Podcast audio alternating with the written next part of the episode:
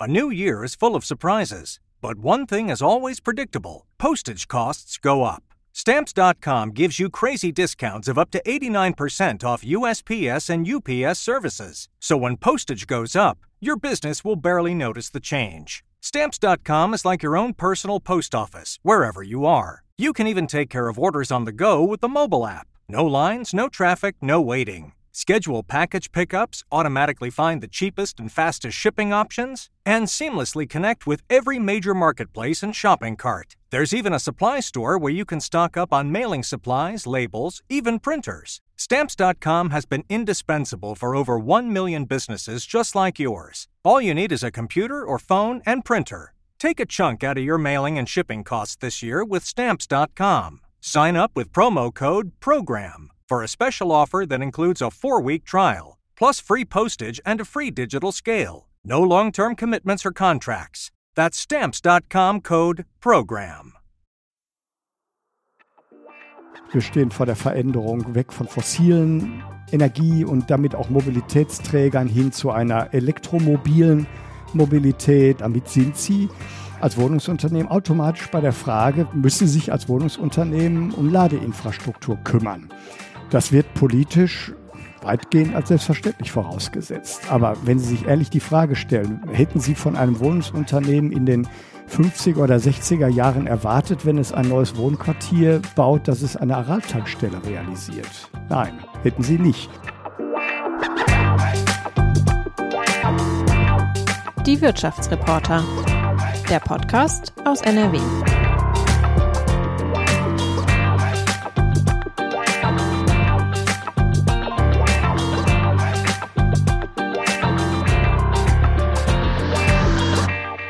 Liebe Hörerinnen und Hörer. Ich begrüße Sie zu unserem Podcast Die Wirtschaftsreporter. Das Thema Wohnen beherrscht seit Wochen die Schlagzeilen. Egal, ob zur Miete wohnen, in einer Eigentumswohnung oder ob Sie gerade ein Reihenhaus kaufen oder bauen wollen, die Verunsicherung ist riesengroß. Das geht kleinen Wohnungsgenossenschaften und großen Konzernen nicht anders. Inflation, galoppierende Baukosten und Zinssprünge versetzen die Immobilienbranche in Aufruhr und erzeugen Ängste bei Mieterinnen und Mietern. Alexander Richter, der Chef des Verbands der Wohnungswirtschaft Rheinland-Westfalen, kennt die aktuellen Sorgen beider Seiten. Mit ihm will ich besprechen, wie sich Deutschland aus der Krise des Wohnens befreien kann. Herzlich willkommen zum Podcast, Herr Richter. Hallo, Herr Missing. Grüße Sie. Mein Name ist Frank Messing, ich bin Wirtschaftsredakteur bei der WAZ. Und wie immer an dieser Stelle der Hinweis, Sie, liebe Hörerinnen und Hörer, können unserem Podcast gern kostenlos bei Spotify oder Apple Podcasts folgen oder einfach dort, wo Sie gerade zuhören. Dann verpassen Sie keine Folge. Herr Richter, in Deutschland fehlen 700.000 Wohnungen. Zugleich werden die Mieten vielerorts unbezahlbar und die Unternehmen haben den Neubau nahezu eingestellt. Was läuft hier gerade schief? Dem Grunde nach äh, haben wir seit einer ganzen Reihe von Jahren Probleme auf den Wohnungsmärkten. Wir haben in den Nullerjahren schon einmal die Phase gehabt, wo wir viel zu wenig gebaut haben. Da sind in Städten wie in Berlin nur wenige hundert geförderte Mietwohnungen in einem Jahr realisiert worden. Und wir haben in den Nullerjahren mehrere Jahre die sogenannte Wohnersatzbauquote unterstrichen. Das ist das, was man eigentlich jedes Jahr bauen muss, damit der Wohnungsmarkt dauerhaft funktioniert. Das haben die Menschen gemerkt, insbesondere in den wachstumsstarken Städten, das, was wir Schwarmstädte nennen, Frankfurt, München, Hamburg, auch hier bei uns in Nordrhein-Westfalen, die ganze Rheinschiene, aber auch Universitätsstädte wie Münster und Aachen. Und äh, Sie haben natürlich jetzt eine ganze Reihe von Ursachen angesprochen, die jetzt im Nahbereich drauf wirken. Aber eigentlich ist das Problem älter. Ja, diese Wohnersatzquote, was sagt die genau? Dass auch Wohnungen wegfallen, die dann nicht mehr äh, ersetzt werden. Genau. Es, also Sie haben ja jedes Jahr die Situation, dass Wohnungen abgerissen werden, dass man Wohnungen umwandelt von Miet in Eigentumswohnungen, dass aus Wohnraum auch Gewerbefläche wird oder wenn Sie in Wohnungsbestände zum Beispiel der 50er und 60er Jahre denken, da hat man für ein anderes Familienbild gebaut. Das waren 50, 60 Quadratmeter. Da lebten damals Vater, Mutter, ein, zwei Kinder. Heute ist das vielfach eine Single-Wohnung, mhm. vielfach äh, legt man solche Wohnungen aber auch zusammen. Dann entsteht aus zwei 50 Quadratmeter Wohnungen vielleicht eine mit 95 Quadratmetern, aber statistisch ist eben eine weg. Genau. Und alles das, was jedes Jahr kontinuierlich dem Wohnungsmarkt über diese Prozesse verloren geht, muss natürlich ersetzt werden. Und den Wert setzt man so zwischen 250.000 Wohneinheiten an. Und in den Nullerjahren zum Beispiel haben wir mehrere Jahre unter dieser Quote gebaut und das schleppt man dann natürlich eben mit. Mhm. So. Und dann kam in den Zehnerjahren kam die Finanzmarkt- und Wirtschaftskrise.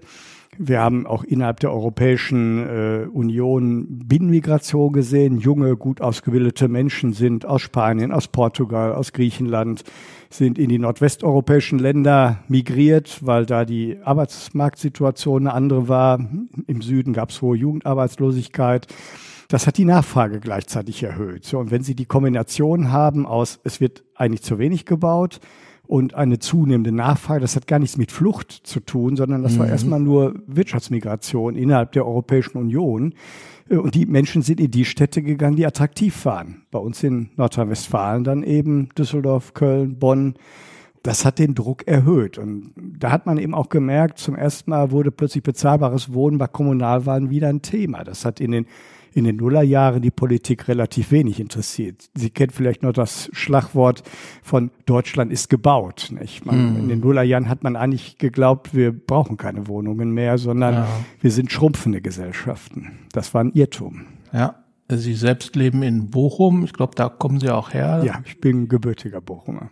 Jetzt heißt es ja immer, im, im Ruhrgebiet ist die Situation nicht so angespannt, was die Wohnungsnot betrifft und auch was die, das Mietniveau betrifft. Würden Sie das so unterschreiben im Moment auch noch? Äh, wenn Sie mich das vor zwei, drei Jahren gefragt hätten, hätte ich gesagt, ja. Also das, was ich versucht habe zu beschreiben, in der Bundesrepublik insgesamt gilt natürlich im Kleinen, so ein bisschen ist Nordrhein-Westfalen, wenn man so will, die Republik ja auch im kleinen Maßstab. Wir haben hochverdichtete Regionen, wir haben ländliche Regionen.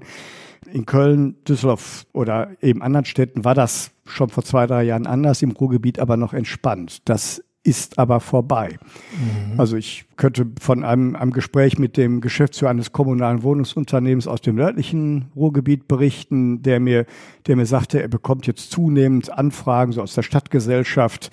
Meine Tochter fängt ein Studium an, mein Sohn tritt eine Ausbildungsstelle an. Haben Sie eine Wohnung für mich? Und äh, er mir dann sagte, hätte immer gedacht, die Fragen, die gibt's nur für Düsseldorf, Köln, Bonn oder, oder andere teure Städte, aber nicht fürs nördliche Ruhrgebiet. Und auch da ist es inzwischen so, dass bei unseren Mitgliedsunternehmen und Mitgliedsgenossenschaften die Leerstandsquoten nur noch sehr gering sind. Okay. Dann sind wir an der Stelle, wo wir dann einen kleinen Erklärer einschieben müssen. Sie sind Direktor des äh, Verbands der Wohnungswirtschaft Rheinland-Westfalen.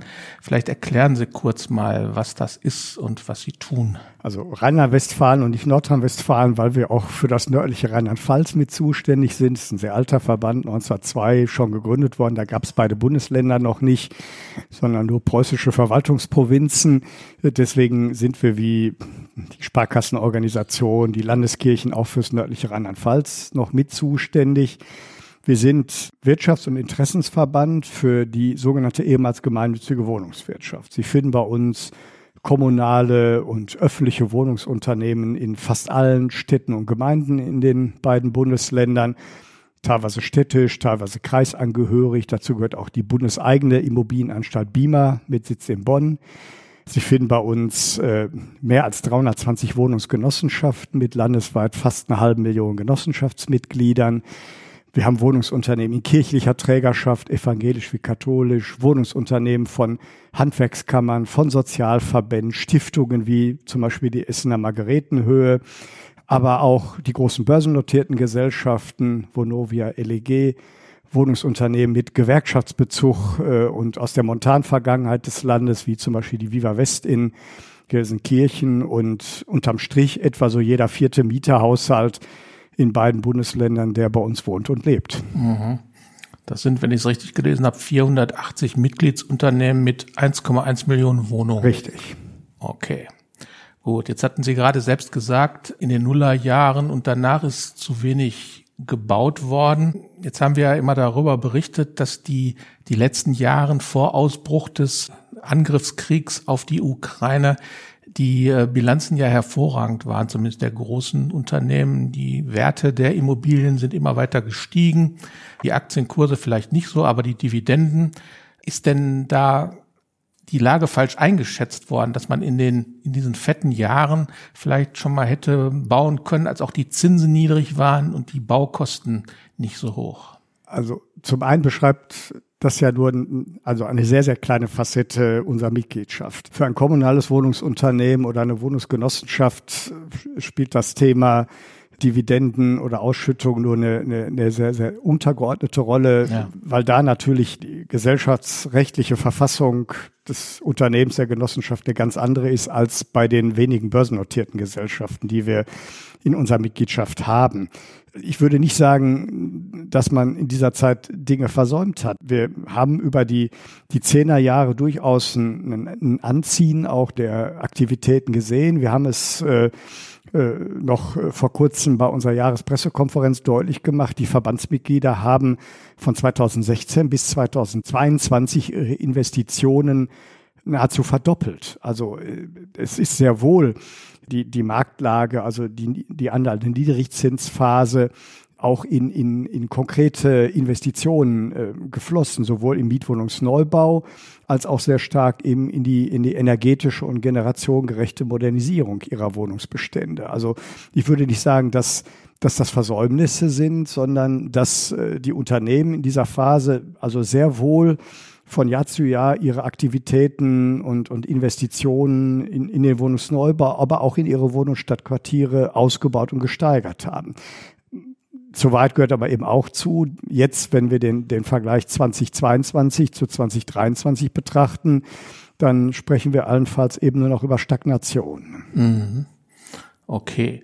Äh, wir haben schon über die Baukosten und die Zinsen gesprochen. Das ist ja schlecht zu beeinflussen. Das kann selbst eine Bundesregierung kaum beeinflussen. Ähm, welche Stellschrauben gibt es denn überhaupt, um den Neubau jetzt anzukurbeln? Also bei den Zinsen würde ich Ihnen recht geben. Solange wir diese hohen Inflationsentwicklungen haben, werden die Notenbanken vermutlich weiter äh, sagen wir, die Zinsen konkret im Blick behalten müssen, um um diesen Inflationsentwicklungen äh, entgegenzuwirken. Was ja für sich genommen auch einfach ein Problem für die Menschen ist, das merken die Menschen jeden Tag beim Einkaufen, beim Tanken und überall. Was die Baukostenseite betrifft, hat Politik sehr wohl die Möglichkeit, sie zu beeinflussen. Wir haben in den letzten zehn Jahren eine Verdreifachung der Baunormen gesehen. Viele Maßnahmen und Schritte waren für sich genommen nachvollziehbar, auch vernünftig, aber sie haben in Summe eben dazu geführt, dass der Wohnungsneubau immer teurer geworden ist. Das haben sie auch bei anderen Dingen. Ein, ein Golf 1 äh, ist technisch anders ausgestattet als ein modernes Modell und kostet natürlich eben auch entsprechend mehr. Und im, im Wohnungsbau merken es die Menschen aber eben anders. Und ich glaube schon, dass äh, Politik auch in der Vergangenheit aber auch, auch jetzt Möglichkeiten hätte, es zu beeinflussen. Es hat auf Bundesebene in den letzten Jahren immer eine Baukostensenkungskommission gegeben. Die haben wir hier auch auf nordrhein-westfälischer Ebene, aber die Ergebnisse sind vorsichtig formuliert sehr überschaubar. Okay. Was würde Ihnen denn da jetzt so als erstes einfallen, was man da streichen könnte bei diesen Normen oder abmildern könnte? Wir haben natürlich äh, seit Jahren eine Diskussion über die Frage, mit welchen energetischen Standards werden wir konfrontiert. Und was man eben auch sieht, es ist über die letzten Jahre immer mehr auch an Erwartungshaltungen an, an Wohnungsunternehmen formuliert worden. Lassen Sie mich ein Beispiel äh, aus, aus dem Bereich der Mobilitätswende wählen. Also genauso wie wir eine Energiewende haben, versuchen wir ja die, das Mobilitätsverhalten zu verändern. Das heißt, weg vom Individualverkehr, die Menschen mehr hin zu ÖPNV zu motivieren. Wir stehen vor der Veränderung weg von fossilen Energie und damit auch Mobilitätsträgern hin zu einer elektromobilen Mobilität, Radverkehre, alles das spielt heute eine ganz andere Rolle. Damit sind Sie als Wohnungsunternehmen automatisch bei der Frage, wenn Mieterinnen und Mieter sagen, ich möchte, ich kaufe mir ein E-Auto, dann muss und will ich es laden können. Und damit bei der Frage, müssen sich als Wohnungsunternehmen um, um, um Ladeinfrastruktur kümmern. Das wird politisch weitgehend als selbstverständlich vorausgesetzt. Aber wenn Sie sich ehrlich die Frage stellen, hätten Sie von einem Wohnungsunternehmen in den 50er oder 60er Jahren erwartet, wenn es ein neues Wohnquartier baut, dass es eine Araltankstelle realisiert? Nein, hätten Sie nicht. Wir verkaufen kein Benzin, wir verkaufen keine Autos, also ist es auch nicht notwendig, Tankstellen zu bauen. Bei Elektromobilität sieht man das anders. Ich habe das bewusst überspitzt. Mhm. Ich sehe diese Notwendigkeit, dass wir uns mit diesen Fragen auseinandersetzen müssen, tun wir auch. Wir haben im Frühjahr gemeinsam mit dem Verkehrsgrupp Deutschland äh, einen ein, ein Masterplan vorgelegt, äh, wie wir uns das vorstellen. Wir arbeiten auch mit äh, Verkehrspolitikern und den dortigen Organisationen zum Beispiel an so, einem, an, so einem, äh, an so einer Struktur für Wohnen und Mobilität. Aber am Ende wandert es natürlich als Kostenbelastung eben irgendwo schon auch in das Thema Wohnen mit hinein. Mhm. Und äh, das andere ist die Frage, wie haben wir uns gewöhnt, wie, wie Baustandards eben sind. Ich, wir haben einen gemeinsamen Arbeitskreis mit den Kolleginnen und Kollegen der niederländischen Wohnungswirtschaft und äh, tauschen uns da regelmäßig aus zu Marktfragen, aber auch zu Innovationen. Viele Menschen hier in Nordrhein-Westfalen machen gerne Urlaub in den Niederlanden. Ich tue das auch. Äh, Dort gibt es Leitungen über Putz. Die Wanddicken sind deutlich dünner. Äh, auch weil das Land nah am Meer liegt, verzichtet man in der Regel auf Unterkellerung und deswegen ist es trotzdem aus meiner Sicht ein, ein, ein, ein, ein gutes Wohnen, was man da erlebt. Warum soll man nicht offener mal auch in die Nachbarländer reinschauen und, und schauen, jeder Standard, den wir uns hier gönnen, ist der zwingend nötig?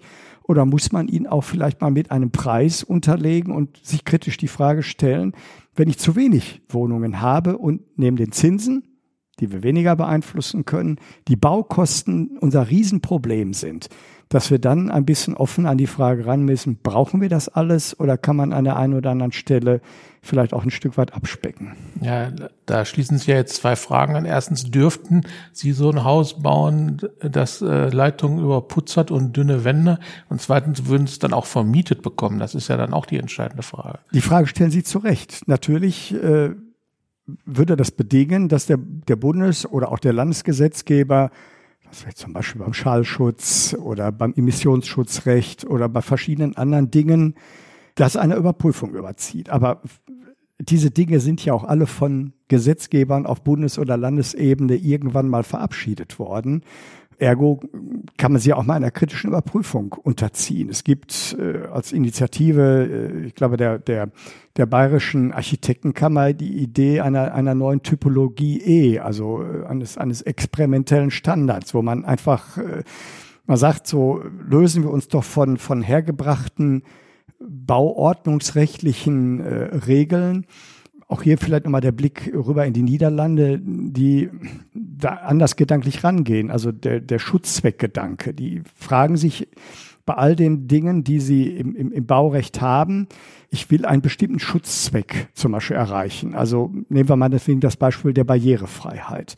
So, dann, dann würde zum Beispiel eine barrierefreie Toilette in den Niederlanden auch dadurch gelöst werden können, dass sie sie vielleicht in einem Baukörper haben. Und wenn, wenn Sie es in, in dem anderen Gebäude nicht realisieren können, weil es vielleicht ein historisches Gebäude ist, wo Sie Barrierefreiheit nur mit großem Aufwand realisieren können, dann würde es vielleicht reichen, dass es im Nachbarhaus eine barrierefreie Toilette gibt. Das wäre im Moment in unserem Rechtsverständnis nur schwer möglich. Aber wir sind eben in einer Situation, wo wir vielleicht viele Dinge mal kritisch auf den Prüfstand stellen müssen. Mhm. Okay, jetzt hat es Ende September den äh, Wohnungsgipfel beim Bundeskanzler und bei der Bauministerin gegeben. Und da äh, ist man ja jetzt von den hohen energetischen Standards, wenn ich das richtig verstanden habe, abgerückt. Ist das jetzt so ein Schritt in die richtige Richtung, dass ein Haus künftig nicht mehr so energieeffizient sein muss wie geplant? Also das hat ja den Grund nach zwei Ebenen. Also das eine berührt die Frage, erreichen wir damit weniger oder mehr die, die, die Ziele der Energiewende und zur Bewältigung des Klimawandels? Die andere Frage, wie wirkt es auf Baukosten? Das, was beim Wohngipfel entschieden worden ist, ist nichts anderes als der Verzicht den Wohnungsneubau nur noch teurer zu machen. Wenn dieser EH40-Standard, wenn der, wenn der verabschiedet würde, würde er unmittelbar auf die Baukosten wirken und ein ohnehin schon teures Wohnen und Bauen nur noch teurer machen. Eher 40 statt eher 55, das ist ja der, der im Moment geltende Standard. Das ne?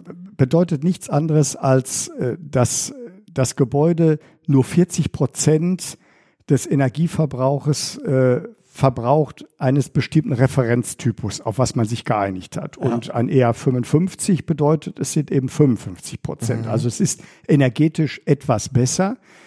Aber das bezahlen wir eben im Wohnungsneubau bei den Baukosten eben auch mit einem sehr hohen Preis. Wir sprechen da von der Frage von Grenznutzen und Grenzkosten, wo wir sagen, ist es, ist es sachlich gerechtfertigt, auch energiepolitisch gerechtfertigt, dieses Gebäude noch deutlich effizienter zu machen und gewinne ich damit so viel mehr an, an, an eingesparter Energie oder ist es nicht auch ausreichend zu sagen, wir vereinbaren eben diesen KfW 55 Standard? Wir glauben ja, weil wir auch bei der Entwicklung der Baukosten in den letzten Jahren eben gesehen haben, ja, wir haben die Gebäude energetisch immer effizienter gemacht, aber eben gleichzeitig auch immer teurer. Und aus unserer Sicht ist das Energie, aber auch baupolitisch eine Sackgasse. Wir glauben, dass die, die, die Lösung eigentlich darin liegt, in einem, einem vernünftigen, am Ende aber noch bautechnisch bezahlbaren energetischen Standard auf der einen Seite und auf der anderen Seite der konsequenten Umstellung der Energieerzeugung in den, in den Gebäuden, die wir bauen und die wir vermieten, hin eben weg von fossilen hin zu, zu regenerativen Energien. Und äh, dass es klüger wäre, darauf den Fokus zu legen und weniger diese Gebäude immer effizienter zu machen. Das kann man vielleicht noch deutlicher beim Thema Altbau betrachten. Wenn Sie ein Gebäude neu bauen, dann haben Sie für den Neubau fast die Hälfte des CO2s verbraucht, den dieses Gebäude dann für die restliche Dauer seines Lebenszykluses noch verbrauchen wird. Wenn Sie den Gedanken weiterspinnen und sagen, so, ich ertüchtige ein Bestandsgebäude und hier in Nordrhein-Westfalen, insbesondere das Ruhrgebiet, ist voll von Gebäuden, die nach dem Krieg in den 50er, 60er Jahren realisiert worden sind, dann, dann sagen wir, es ist eigentlich klüger, auch, auch klimapolitisch, energiepolitisch, äh, sich Gedanken zu machen, wie hebe ich Effizienzen in diesem schon gebauten Bestand, statt zu sehr eben auf diese Neubaustandards zu, zu schauen. Wir glauben, dass wir die Ziele der Energiewende primär im Bestand und durch die Veränderung der Energieerzeugung in unseren Wohn- und Stadtquartieren erreichen und nicht, indem wir die bautechnischen Standards immer weiter nach oben schrauben. Mhm. Das ist aber auch ein großer Kostenfaktor, Bestandsgebäude energetisch zu modernisieren. Und da gibt's ja auch Vorschriften, wie dick die Dämmung sein muss und welche äh, Qualität die Fenster haben müssen, dass die Wärme in der Wohnung bleibt. Die Leute dürfen nicht mehr so häufig lüften, sonst äh, wird die Effizienz nicht erreicht. Sind wir denn da in Deutschland auf einem richtigen Weg aus Ihrer Sicht?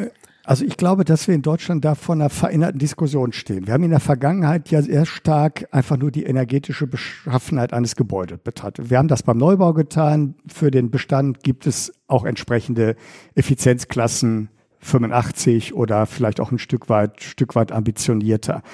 Die entscheidende Währung, Herr Messing, ist das CO2. Und ein vorhandenes Gebäude ist ein Stück weit eigentlich ein gebauter CO2-Speicher. Wenn Sie ein, Gebäude nehmen, was, was äh, um die Jahrhundertwende gebaut worden ist, also ich meine die letzte Jahrhundertwende, dann, dann ist das CO2, um dieses Gebäude zu produzieren, vor mehr als 100 Jahren verbraucht worden. Das, spielt klimapolitisch heute überhaupt keine Rolle mehr. Ist aus unserer Sicht viel klüger, sich Gedanken zu machen, wie mache ich dieses Gebäude ein Stück weit energetisch besser? Also keine Einscheibenverglasung, Zweifach-, Dreifachverglasung, vielleicht, wenn es ein historisches Gebäude ist, auch eine Innendämmung. Und dann, wie erzeuge ich dann die Energie, die in diesem Gebäude verbraucht wird? Wenn man das klug miteinander kombiniert, erreichen wir, glaube ich, deutlich mehr. Das gilt auch für Bestände. Also unser ganzes Ruhrgebiet ist voll von diesen 50er-Jahre-Siedlungen, zwei, maximal dreigeschossig, Satteldach, großes Abstandsgrün, da stehen manchmal noch die alten Wäschestangen drin, die ich als Kind oder die wir als Kinder noch zu, zu, zu, zum Fußballspielen als Tore gebraucht haben. So, wenn Sie, und das machen Unternehmen ja heute, wenn Sie da die Satteldächer wegnehmen, wenn Sie da in Holzständerbauweise, regenerativer Baustoff, wenn Sie da noch ein neues Geschoss drauf machen, vielleicht noch ein Staffelgeschoss, dann haben Sie ein Flachdach, da können Sie PV drauf machen. Das, das Dach können Sie gegebenenfalls auch begrünen. Das, da müsste aus unserer Sicht die Reise eben hingehen. Also da mit intelligenteren Baustoffen drangehen, die weitgehend klimaneutral sind. Da kann ich neuen Wohnraum schaffen, ohne Flächen zu versiegeln. Alles das ist aus unserer Sicht klüger, als den Wohnungsneubau in seinen Standards immer effizienter auszugestalten, weil ich damit glaube ich nicht die, die Herausforderung an den Wohnungsmärkten der Zukunft lösen werde. Mhm. Aber PV ist äh, Photovoltaik, nur ja. kurz zur Erklärung. Damit ist aber immer noch nicht die Frage geklärt, wie Sie das Haus dann beheizen. Da gibt's ja die Diskussion um die Wärmepumpe, das Förderchaos, was der äh, Bundeswirtschaftsminister Habeck da angerichtet hatte. Jetzt wird geguckt, äh, kommunale Wärmeplanung, ob äh, diese Häuser an die Fernwärme angeschlossen werden müssen. Was raten Sie denn da Ihren Unternehmen, wie die da vorgehen? Also wir, wir treiben ganz bewusst auch mit, mit Partnern, mit dem Verband kommunaler Unternehmen, also Stadtwerke und, und, und Co., auch mit, mit äh, den Verbandskollegen der Energiewirtschaft, dieses Thema kommunale Wärmeplanung voran. Also weil ich glaube, weil das die wichtigsten strategischen Partner sind. Wir wissen, unsere Unternehmen und Genossenschaften wissen, was wollen sie in den kommenden Jahren in ihren Wohn- und Stadtquartieren machen. Wann gehen wir in Quartiere rein? Wann sollen Quartiere modernisiert werden? In welchen zeitlichen Schrittigkeiten? Die Energiewirtschaft, die Stadtwerke wissen sehr viel besser um ihre Ausbaupläne, zum Beispiel beim Thema Fernwärme. Und äh, unser Ziel ist es, diese beiden Ebenen übereinander zu legen. Das kann man aus unserer Sicht exemplarisch sehr, sehr gut äh, in, in meiner Heimatstadt Bochum sehen. Die Stadt hatte Mitte März äh, zu einem äh, Wärmegipfel eingeladen und hat auch in einer Arbeitsgruppe Stadtwerke, Energiewirtschaft und die gesamte Wohnungswirtschaft in Bochum zusammengebunden. Dort wird auf, auf der Basis des Geoinformationssystems, also der Karten, der digitalen Karten von Bochum, mhm. werden die Pläne von Energiewirtschaft und Wohnungswirtschaft übereinander gelegt. Also in welche Quartiere gehen Wohnungsunternehmen und Wohnungsgenossenschaften wann zur Modernisierung?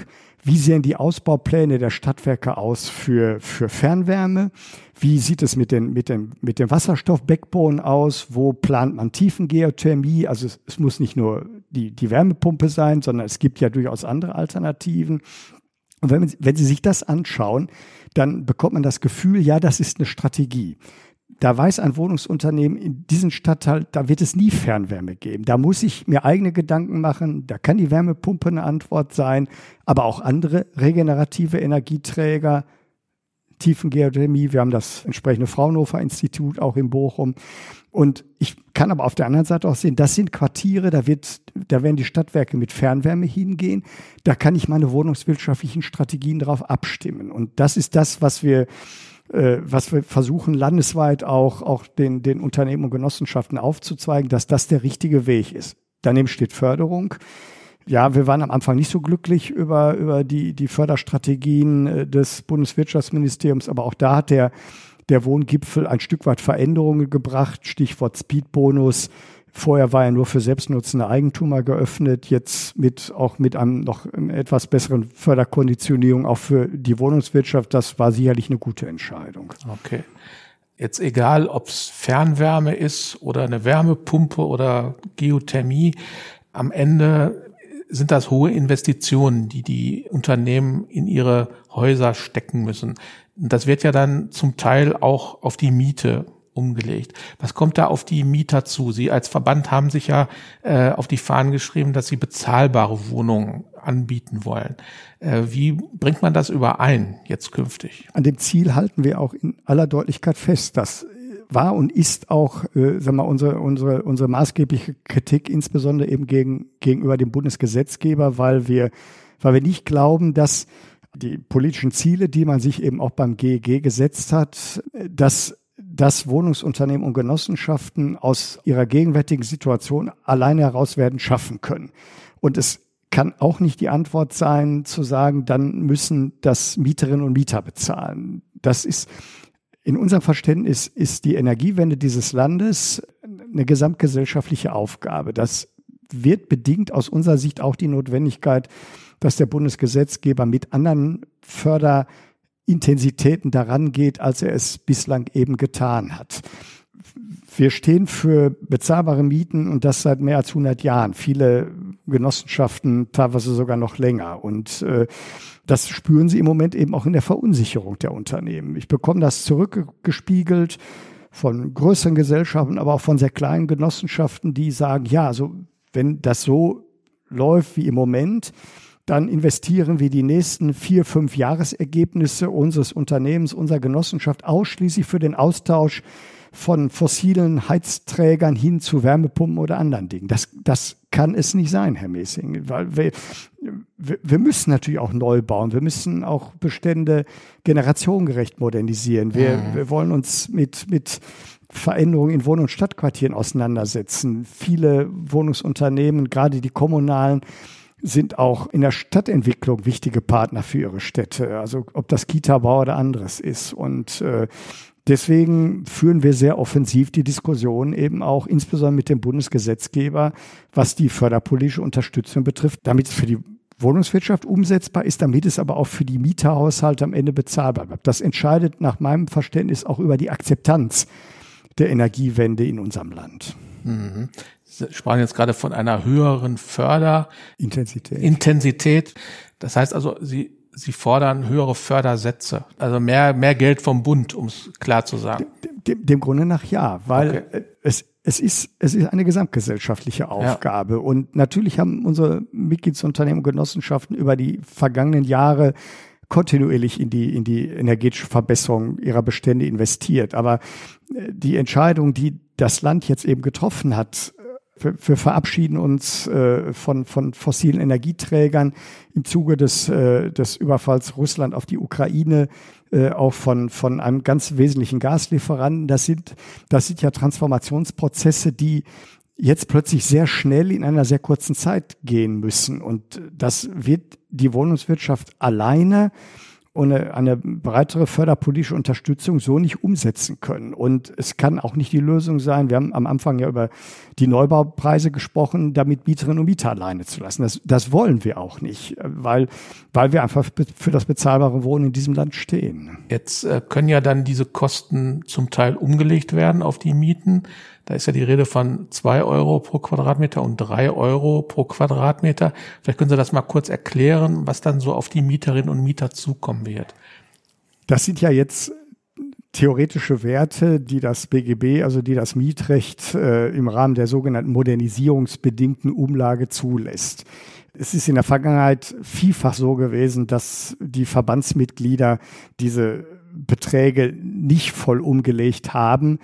Wenn wir insbesondere beim Thema Mieten auf das Ruhrgebiet schauen, dann haben wir vielfach noch äh, Wohnungsteilmärkte, wo wir Netto-Kaltmieten haben zwischen 4,50 Euro, 5, 5,50 Euro, 6 Euro.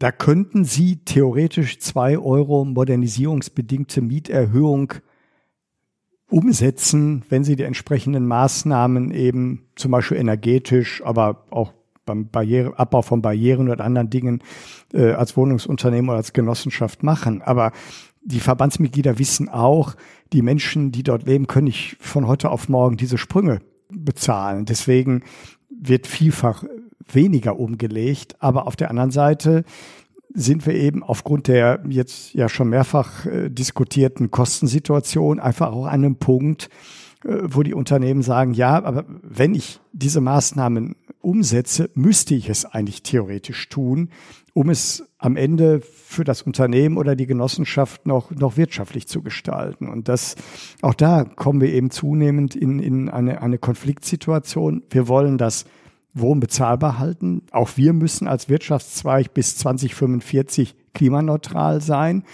Aber wir erkennen, dass der Weg, um das so umzusetzen, so einfach nicht mehr funktioniert. Und darüber suchen wir auch die kritische Diskussion eben mit der Politik.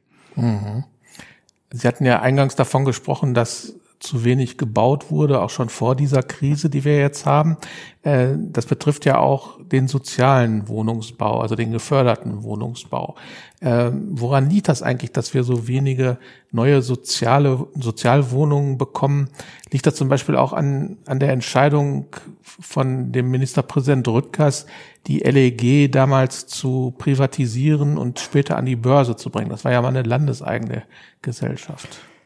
Also in erster Linie ist es nicht Frage der Rechtsform oder der Eigentümerträgerschaft, ob ich jetzt mehr oder weniger Sozialwohnungen habe. Wenn ich mir die Durchschnittsmieten der LEG, aber auch äh, unseres anderen börsennotierten Mitglieds der Vonovia anschaue, dann sind beides Wohnungsunternehmen, die unverändert äh, in Nordrhein-Westfalen, aber auch, auch in den anderen Bundesländern bezahlbares Wohnen für die Menschen anbieten. Also die reine Entscheidung, äh, eine, eine Gesellschaft zu privatisieren, da, da sehe ich nicht unbedingt den, den direkten Zusammenhang, äh, dass es nicht ausreichend Sozialwohnungen gibt. Also die wesentlichen Ursachen dafür sind, wir haben sie eingangs diskutiert, die, die Kostenentwicklung, die spüre ich natürlich eben auch im, im geförderten Mietwohnungsbau. Auch hier haben wir in den letzten fünf Jahren äh, fast eine Verdoppelung äh, eben der Baupreise gesehen. Das heißt, das Land investiert eigentlich immer mehr Geld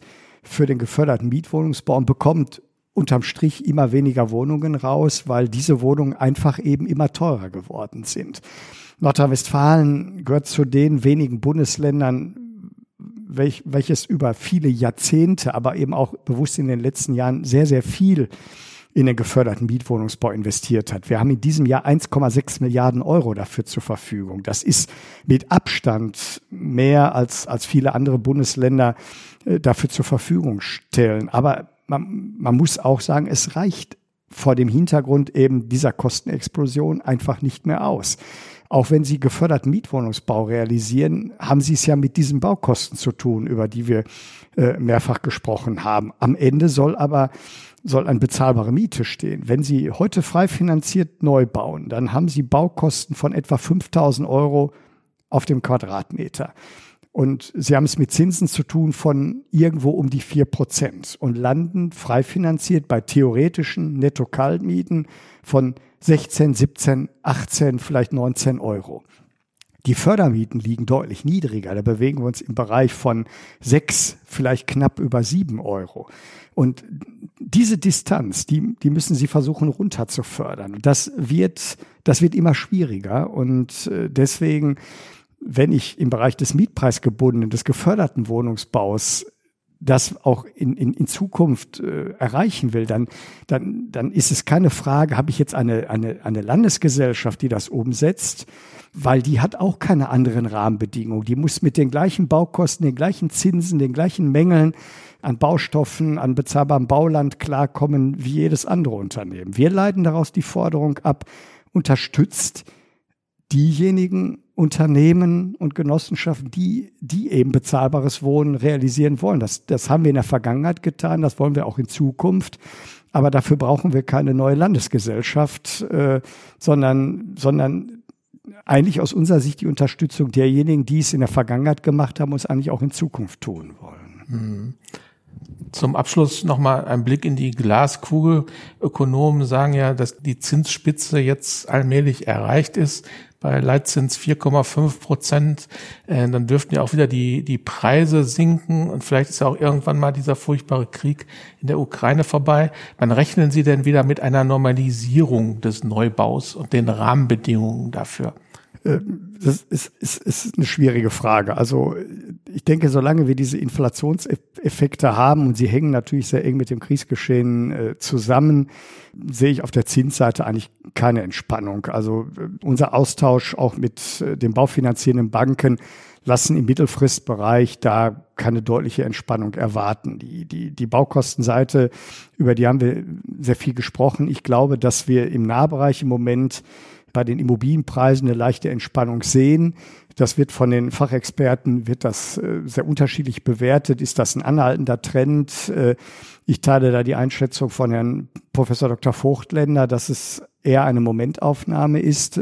Das ist dem Umstand geschuldet, dass viele Menschen verunsichert sind, sich auch Gedanken machen, sollte ich in dieser gegenwärtigen Situation eine Immobilie kaufen. Das drückt ein Stück weit die Preise. Auf der anderen Seite werden eben auch die energetischen Anforderungen, insbesondere bei, bei Bestandsimmobilien, ein Stück weit eingepreist. Also die Käuferinnen und Käufer sagen, hör mal zu, das Gebäude ist energetisch nicht mehr auf dem allerneuesten Standard. Da müssen wir perspektivisch als Käuferhaushalt Investitionen tätigen. Auch das führt zu Preisabschlägen. Aber wir bauen eben insgesamt auch viel zu wenig. Auch im Bereich der selbst, äh, selbstgenutzten Immobilien hat sich die, die Zahl der, der Hypothekenfinanzierung schlichtweg halbiert. Und äh, ich glaube, und da teile ich eben die Einschätzung auch von Professor Dr. Vogtländer, es kommt wenig neues Angebot auf dem Markt. Und äh, ich glaube, dass das äh, relativ zeitnah auch wieder zu Preiskorrekturen in die andere Richtung führen wird. Mhm. Und die Mieten, wie werden die sich entwickeln? Ähm, wir sehen jetzt schon Preisanstiege. Das ist so, aber man muss auf der anderen Seite natürlich auch sagen, wir haben ein soziales Mietrecht in diesem Land. Und das soziale Mietrecht regelt am Ende auch die Möglichkeiten, mindestens jedenfalls von Bestandsmietern ein, wie sich die Mieten perspektivisch entwickeln. Von daher glaube ich schon, dass wir, dass wir perspektivisch Anstiege sehen werden. Aber auf der anderen Seite müssen Mieterinnen und Mieter in in festen Mietverhältnissen auch nicht befürchten, dass ihre Mieten jetzt äh, plötzlich astronomisch hoch steigen werden, weil das, ich habe es gerade gesagt, eben durch das soziale Mietrecht, das BGB in unserem Land sehr klar gesetzlich geregelt ist. Okay. Das war ein versöhnliches Schlusswort, das dann vielleicht auch ein bisschen Ruhe in diese aufgehitzte Debatte um das Wohnen in Deutschland bringt. Vielen Dank, Herr Richter, dass Sie sich die Zeit genommen haben und auf Wiedersehen. Vielen Dank, Herr Messing, für das Gespräch. Das war der Podcast Die Wirtschaftsreporter.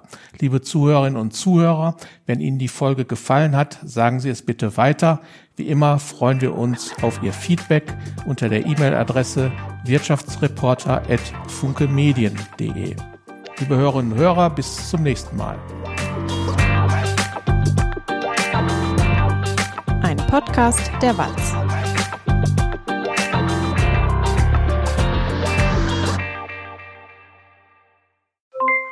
Aloha mamá, ¿dónde andas? Seguro de compras. Tengo mucho que contarte. Hawái es increíble. He estado de un lado a otro con mi unidad. Todos son súper talentosos. Ya reparamos otro helicóptero Blackhawk y oficialmente formamos nuestro equipo de fútbol. Para la próxima te cuento cómo voy con el surf y me cuentas qué te pareció el podcast que te compartí, ¿ok? Te quiero mucho. Be All You Can Be, visitando goarmy.com diagonal español. Get ahead of postage rate increases this year with Stamps.com. It's like your own personal post office. Sign up with promo code PROGRAM for a four week trial plus free postage and a free digital scale. No long term commitments or contracts. That's Stamps.com code PROGRAM.